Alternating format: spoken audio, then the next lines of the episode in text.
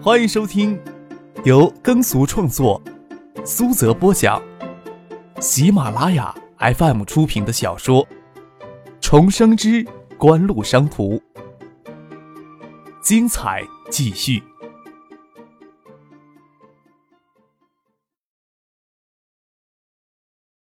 第六百八十五集。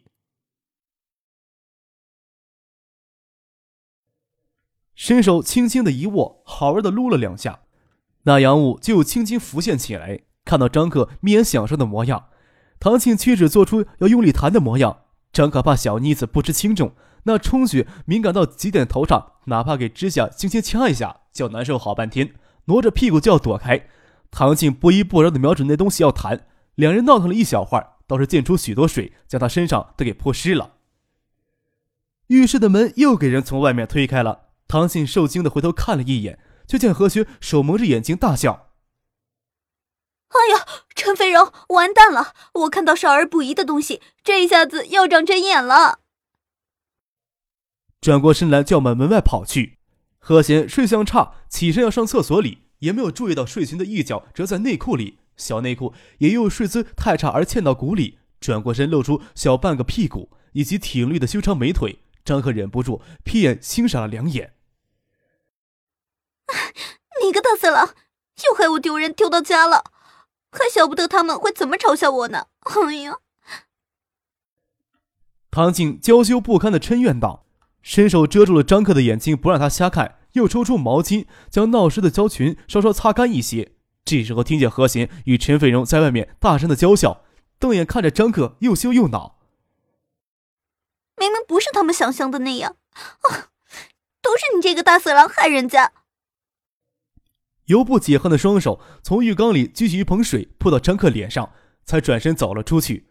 张克将眼睛里的水擦干，就听见三个女孩子在外间娇脆笑声传来，显然是唐静在威逼利诱陈飞荣、何贤，不要将事情传出去。钱桂华在云梦阁的房间里过了一夜，醒来看了看身边躺着雪白肉体，休息过还能再玩一回，就玩弄起雪白肉体雪臀来，手指伸到两腿之间。这么年轻的肉体，这黑木耳倒是与肉体的美丽形成鲜明的反差。钱桂华倒也不管，轻轻的揉弄起来，玩弄的兴致还是极为旺盛的。桌上的手机响了起来，拿起来看是区长古月打来的电话。见床上的雪白肉体刚才给手指拨弄好一会儿都没有反应，这时候听到手机响，却侧过身来看向这里。钱桂华做了安静的手势，接通了电话，却让他听到一个相当意外的消息。区委书记张健与区长古月临时商议，要在这次去欧洲十国考察团的名单上添上他与区政协副主任吴爱明两人。古月要他这两天将出国的手续给办齐全了。虽然心里有些疑惑，却也没有想太多。毕竟能借着出国考察的名义出去玩一圈，也是十分难得的机会，不用整天面对家里凶巴巴的黄脸婆。钱桂华抓紧时间将身边的女孩子又玩弄了一番。靠着床头稍作休息时，给舅子王谢林打了个电话。我呀，刚接到古区长的电话，我跟吴爱明这一天会去欧洲考察去，会离开半个多月时间。你呀，给我老老实实在这里住上一个星期，别出来。就算在这里，你也别惹是生非。昨天要不是我及时接到电话，真要将胡宗庆的侄子给得罪了，你不死呀，也得脱层皮，没有人能保得了你。冲了澡便离开云梦阁娱乐宫附近的客房，突然接到通知说让出国考察，出国的手续要加急加办，局里还有好些事情也得安排一下。此时的钱桂华绝对想不到，让他随团出国考察是别人对他使的调虎离山之计。南野区委书记张介如此安排，也是考虑到让钱桂华随团出国考察半个月，让陈秉德有足够的时间对长联运输公司以及云梦阁进行取证调查。区里也不用惊动太大，除了钱桂华之外，张继也将长联运输公司及云梦阁旅游宫背后一个别的保护伞吴爱明也一并借这个机会给调开。元旦三天假期第二天，市公安局局长陈秉德就出现在他的办公室里，这也没什么奇怪的。节假日，陈秉德即使有假期，也不会放心在家里休息，要调查长联运输公司以及南野区运输市场背后的涉黑问题。绝对不能让南野区公安分局参与。即使在市局内，陈秉德也不敢保证有人从南野区分局提拔到市局的警员与钱桂华就没有牵涉。他坐在办公室里考虑，用谁去负责专案组合适。桌上的电话机响了，陈秉德接通电话，电话是市委办打来的。市委书记罗军要来慰问公安局节假日还工作在一线的基层干警，要市局这边派人陪同，能有与罗军亲密接触的机会。陈秉德当然是当仁不让的。市里的领导不算，全市那么多正局、副局级干部，罗军实际上熟悉的也没多少。有的时候，一个较深刻的印象，就能在干部调整当中带来极大好处。陈秉德问清楚市委办给罗军安排的路线。将今天值班的班子成员都找过来，让他们下去监督可能走访到的基层单位，做好迎接走访准备。他先赶到市委办去会合。陈秉德到了市委办，看到政法委书记于庆林已经到了，他正与罗军书记在说话。罗琦难得一次回建业，罗书记您还一心扑在工作上，不怕给罗琦抱怨呐？于庆林笑着问：“哈，年轻人呀，有年轻人的活动空间。”这时候呀，去逛街了，逛完街还要去邀请给去学府巷，可没心思呀来抱怨我。罗军的心情不错，颇有耐心的跟于启林站在那里拉家常。陈秉德走过去招呼了一声，就站在一旁。见罗军不介意让别人知道他家与张克的私交不错，心想这与以往他对锦湖大力支持之余，仍保留一丝窃心的态度似乎有所不同。姚文胜、路见他们上午醒过来，无所事事，就先赶到了学府巷来，一起吃过中午饭，就在青年公寓里打牌消磨时间。不要说宴请了，张克平日里在公寓里动火，也只是煮碗汤圆、下碗馄饨什么的。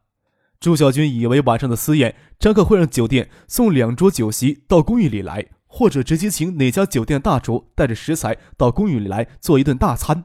他与令小燕即使想热切的过来帮忙。也没有像姚文胜他们那么随意的就赶过来蹭中午饭，心里想着晚宴时大概也没有什么特别需要帮忙的地方。他们上午起床后先去逛了街，在新市街吃过中饭，才赶到了青年公寓。朱小军与刘小进了屋，就看到易兴、李兴、盛夏、席若琳还有孙静萌几个女孩子在客厅的沙发上边看电视边聊天。姚文胜、陆健、杜飞、猛乐都在隔壁的娱乐室里打牌。客厅过去隔着半弧形的门洞是装修豪华的餐厅，厨房间在拐角里面，站在客厅里看不到。闻着有扑鼻的香气从厨房里透出来，令小燕猛嗅了一口，感慨的问道：“啊，嗯，好香啊！从哪里请来的大厨啊？”走到了客厅与餐厅之间的门洞下，往厨房里那里看了看，怕油烟飘出来，磨砂玻璃掩着，隐约看到里面有三个人蹲在地上捡菜。又回过头来问席若琳：“哎，张克他们人呢？有什么需要我们帮做的？”“不用了，请你们是过来做客的。要是这里无聊的话，去薛府巷先逛逛也行。”令小燕听到张克的声音，回头又看了厨房方向一眼，只见张克穿着绒线衣，腰间系着围裙，手里正抓着一把正曲意的西琴，将玻璃门打开，跟自己说话。令小燕从来没有见过张克这副形象。微微的张了张嘴，又笑道：“你该不会让我们到七八十岁的时候，还跟别人津津乐道的提起这事儿吧？我们哪里受得住让你亲自下厨做菜呀？”请大家呀到家里来吃饭，要有些诚意才行呀。张可笑着说：“要说曲意奉承的话，国内有几个人担当起张克亲自下厨？不要说罗军的女儿、准女婿了，就是建业市委书记罗军都没这资格。”不过，一人整一顿好晚宴，工作量还是相当的大。令小燕挽着袖子，就准备过去帮忙。别了，就让我卖弄一下厨艺吧。张克不让令小燕帮忙。我这儿呀，还有两个助手呢。虽然一个助手捣蛋的作用更大，做一顿晚饭还行。张克这么说着，蹲在地上的唐静拿起手里的西芹，就要往他脸上扫，笑着问：“ 诬陷谁捣蛋呢？”除了魏兰姐，难道是你呀？张克说着反话，笑着蹲下来继续捡西芹菜。据男朋友赵刘宇三点钟左右就坐车过来，张克出来招呼了一声，又回厨房忙碌去了。谁也没有资格抱怨给张克冷落了。赵刘宇也是北京公子圈里的一员，年纪稍小一些，不过与陆建也是认识的。杜飞站起来让他接着打牌。或许在张克与罗军面前都无法直接说出心意，心里感受到的压力很大。这时候坐下来打牌，姚文胜、陆建都算在北京就认识的熟人。站在一旁看牌的朱小军、杜飞，还有坐着打牌的蒙乐，都是张克要介绍给他认识的朋友，也给不了他什么压力。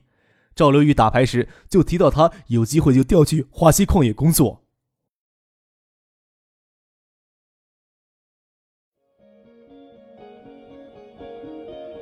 您正在收听的是由喜马拉雅 FM 出品的《重生之官路商途》。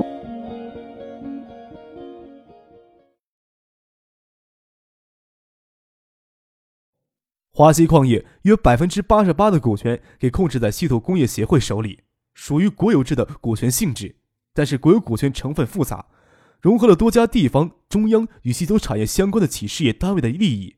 正因为这份复杂的权益关系，才能将国土稀土产业初步整合到一块儿，将稀土出口贸易等权限都集中到华西矿业手里。要是将稀土工业协会撤销，将稀土工业背后的复杂成分关系直接反映到华西矿业的股权分配上，锦湖虽然才持有百分之十二的股权，才是最大的股东，而华西矿业第二大股东建设商业银行，锦湖就拥有相当的影响力。赵刘宇有机会调进华西矿业工作，但是在华西矿业能不能得到应有的发展，还是要看锦湖的脸色。姚文胜见赵刘宇能将意思说明也好，他顶多再帮着在中间传个话。面对张克这个新贵，北京那里很多都抹不开面子来。张克的厨艺不缺乏让别人称赞的机会。入晚后，大家闻着浓郁的香味走到餐厅里，餐桌上已经摆上了丰盛而精美的菜肴。一心感慨跟唐静开玩笑说：“看上去似乎不比酒店里差呀，感情这家伙真想卖弄一下呀！这么风骚而迷人的男人，你可要看紧了，小心一不留神的就给人家偷走。”哼，谁要我论斤卖给他。唐静骄傲的鼻翼微皱着，不屑的说道。孙启萌有心虚的躲开唐静的眼睛。他本来呀，下午想回学校的，毕竟这种带着交际性质的私人宴请，陈飞荣、李星宇他们都没有参加。魏兰名义上是张克的姐姐，要帮着准备晚餐，他是可以不参加，倒是唐静颇为热情的，一定要他参加。吃过了晚餐，还要请罗琦与赵刘宇再去一九七八坐一会儿。餐桌上的残羹冷炙，倒是有工人过来帮忙收拾掉。在路上。大家都赞不绝口的称赞今天的晚餐十分的地道。唐静挽着张可的胳膊，在后面走着，问道：“嗯，要是我不留神，你会不会给别人偷走？”张克看着唐静在路灯下晶莹剔透的眼睛，蒙着一层雾气，一时不晓得要说什么，只是轻搂着她的细腰，笑着说：“我啊，谁爱偷呀？不管呢。”唐静轻声的说：“我总要让我能够找得到你。”正如张克所料的那样，李在珠策划的磕头拜年，使得三星在这段时间内成为国内媒体与公众议论与关注的焦点。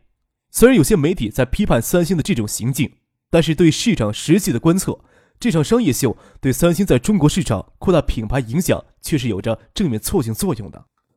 东山岛建港及钢铁产业基地关键性的供电配套工程，投资六亿美元的东山电厂项目，在元旦后就获得了国家计划发展委的建设批文。东海、江南两省的多名党政领导人一月八日都集聚到兴亭，为东山电厂举行隆重的奠基礼。这意味着建设东山港振兴江南的计划正式的启动了。除了电厂之外，与东山港配套的吕阳港扩建工程奠基礼也在同一天举行。作为未来东山港的一部分，吕阳港的改扩建工程项目将在原规模上扩大三倍的货运吞吐量，建设两座万吨级的泊位。工程建设期也只有短短的一年。一年之后，东山钢铁的技改计划项目就将完成，东山电厂千万吨级的钢铁产业基地以及东山港都将进入建设的高潮期。通港铁路也以最快的速度获得批文，差不多要三年以上的建设期。一年之后，就需要扩建后的吕阳港提供足够的物流运输保障。即使如此，也不难想象一年之后的吕阳港是何等的繁忙。仅要满足东山钢铁技改后对铁矿石的需求，吕阳港差不多每天就要停靠一艘万吨级的矿石船。在建设新泊位同时，引进新加坡港口集团先进高效的管理模式，对吕阳港管理机制进行彻底改造，提高港口运转效率，已是重中之重。东山岛港址主要建设深水泊位码头，一期规划建设完成之后。东山港深水码头满泊位停泊，也同时能停靠十艘万吨级以上的巨轮。作为区域枢纽性质的大型海港，除了大型的深水泊位停靠巨轮外，还需要大量的中小泊位停靠万吨级以及万吨级以下的海轮，承担与国内航道相衔接的主要重任，不会让大量的中小泊位的建设去挤占东山岛稀缺的深水航道资源。未来从吕阳港到东山岛之间的海岸，都将给大大小小的码头填满。形成一个超大型的综合海港城市，彻底逆转新型的经济面貌。对于东山岛的直接开发当中，锦湖商事代表锦湖持有百分之十六的权益。不说实际的控制力，作为幕后的主导者，张可还没有理由出席这样的奠基礼。再说东山港建设是由一系列大中型项目组合成的超大型综合工程，也不是一两年就能建设完成。要想有了翻天覆地的变化，差不多也要有七八年的时间才够。这七八年里，大大小小的奠基礼不断，张可哪里有这么多的闲工夫去参加这种奠基礼呀？索性一开始就不理睬。唐静也不能从香港回来，整个假期都在敬业陪着张克，他总要去金山住一段时间，安慰他妈妈的思女之心。张克却要留在敬业，认真的准备期末考试。功课虽然简单，也总要花一些时间准备一下，这些书本重新温习一下，不是说毫无益处。最让人头疼的是，东大期末考试比较分散，不会集中在两三天内考完。一学期七八门科目，差不多要拖拖拉拉的大半个月时间才能考试。这大半个月里，张克差不多都不能离开建业。图书馆阅览室里就人满为患。期末大家都忙着复习，准备考试是一回事儿。今日今年的冬天也格外寒冷，连续出现零下八九度的天气，在宿舍或者教室里都会觉得阴寒刺骨。有暖气的图书馆则成了避寒的好去处。这个时候就觉得图书馆阅览室太小了，的确太小了。东大雁归湖本部的本科生加研究生总数接近两万人，而阅览室的座位才两百多个。对于东大来说，阅览室如此规模，即使平时也远远不够用。好在平时教室都是对学生开放，也可以留在宿舍里看书。唯有夏冬两季最是难熬，宿舍与教室里都没有空调。那时候就觉得阅览室格外的小，偏偏建业又是冬寒夏热的天气。张克将书斜在腋下，站在阅览室门口，看到许多人走进来，都颇为无奈的折返。不过好些人对此都有准备，随身穿着厚实的军棉大衣。看到这里人满，就转身往教学楼走去。张克在前尘往事里，寒冷冬季也都穿着这种棉大衣在教室里看书，只是夏天比较难熬一些。走吧，咱们另找地方复习去吧。张克宇将书本抱在胸前的陈飞荣也只能退了下来，也不去教室里受罪，往学府巷走去，找家书吧或者咖啡厅茶座，也可以安心的看书。也只能怨学府巷的经营过于成功了，又位于燕归湖高校群的中心。陈飞荣与张克出来较晚，学府巷里几家咖啡厅茶座以及书吧都满了，肯德基店找不到空座位。在寒冷的冬天呀，在有空调的房间里，坐在临街的窗前喝一杯热咖啡温书的感觉还真是不错。从肯德基店里退出来，张可跟陈飞荣感慨了一声：“哼，要不去教室吧？我先回宿舍换件厚些的外套。我可没有你想的娇气。”陈飞荣笑着说：“他似乎可以忘掉今天公寓里会更舒坦一些。虽然在阅读室里看书更舒服些。”没有位子也没有办法。陪我先去个地方吧。”张可说道，伸手将陈飞荣手里的书拿过来。“你把手呀插到口袋里，别冰着了。”陈飞荣搓了搓给冰得通红的小手，插到口袋里，跟着张可穿内向往北走。北风正盛，风吹到脸上又给刀割的疼。张可似乎感觉到了陈飞荣的难受，转过身来，拉起外套的兜帽戴好。尽可能挡住他给冰得通红的小脸对他说：“你躲在我身子后边，可以挡些风。”陈飞荣便躲在张克的身后跟他走，走到东大音乐学院之间那条路往西走，在青年公寓第三社区北大门与东大北大门之间，原先是一片民房，如今的民房墙壁上都用白石灰写满了拆，有些民房已经开始拆除了。只不过今天今夜天气格外寒冷，好些室外工程都停了工。